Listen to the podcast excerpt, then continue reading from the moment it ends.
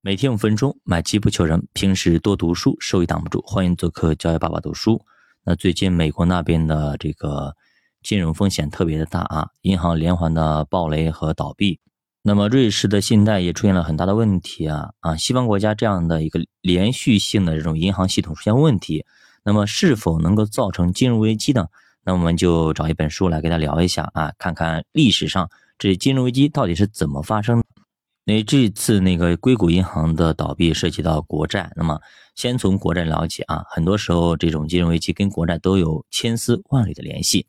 那么一六九二年，英国确立了第一部跟国债相关的法律，标志着国债的诞生。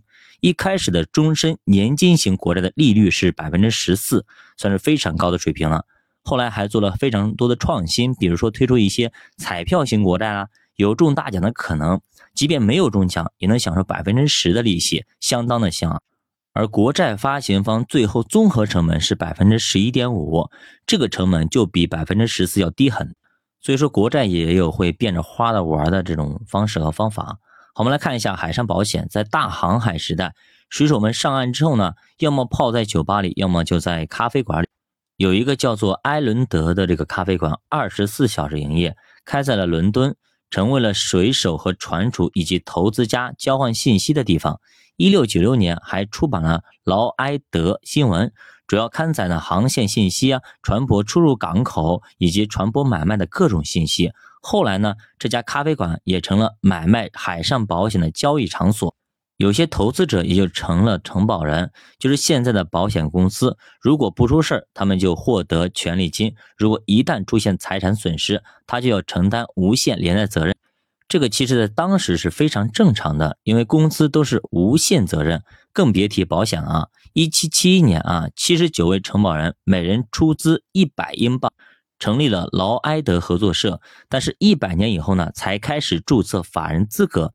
那么逐渐逐渐发展成为现在的英国保险人组织劳合社，具有社团法人和保险交易所的双重属性。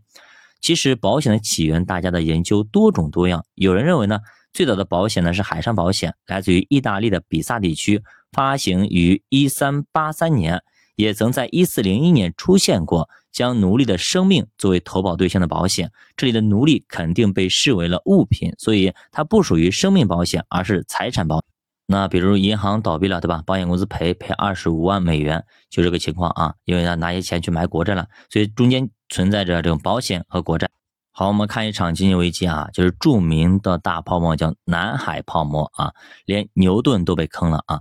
乔纳森咖啡馆里以东印度公司为中心的股票交易非常非常火爆。后来呢，一个叫威廉·菲利普斯的船长还在加勒比海域从西班牙沉船上面打捞出了三十二吨白银和宝石。对于投资人来说啊，这是一桩大买卖啊，出资者红利多达一百多倍。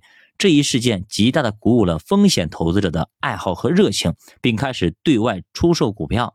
这其实就是守株待兔的思想，捞到一次沉船，以为还能够再次捞到沉船。当时成立的潜水用品公司就多达几十家。那么，一六八九年，当时的海上霸主法国跟英国干起来了啊！但是这场战争并没有让股票市场暴跌，相反，政府采取了禁止进口法国商品的措施，于是国产替代公司纷纷成立。虽然战争让国家负债累累，但是民间资金却十分充裕。当时英法的状况完全不一样，英国是自由的开放，所以民营经济发达；法国则相对专制，没有什么投资氛围。当然了，还跟法国密西西比大泡沫刚刚破裂有关啊。一六九四年，为了缓解英国政府的困难，出台了一系列的筹资的法案，还诞生了一家股份制的银行，将一百二十万英镑借给了政府，利息是八个点。而作为交换条件啊，政府允许他发行纸币，这就是后来的英格兰银行。当时英格兰银行的股票也被热炒，那么很快就上涨了百分之二十。不过呢，连续的战争让英国政府确实是债台高筑，为了减轻负担呢。在一七一一年，南海公司开始募股。南海公司跟东印度公司一样，从事贸易业务的特许公司，主要是为了和南美做奴隶交易，同时也有责任处理英国的庞大债务。南海公司于是用了一招，用股票和债券按照面值兑换，一共认购了一千万英镑的债务。投资者很多都接受了这个募股，目的就是能够先把债务收回本金。这其实就相当于今天的债转股。我已经知道你要赖账了，还还不起钱了，所以呢就转成股票呗。不转你就啥也没有了，所以你也就只能够跟着转。那么后面这个泡沫如何破裂的呢？我们下节继续接着讲，教爸读书陪你一起慢慢变富。我们下节再见。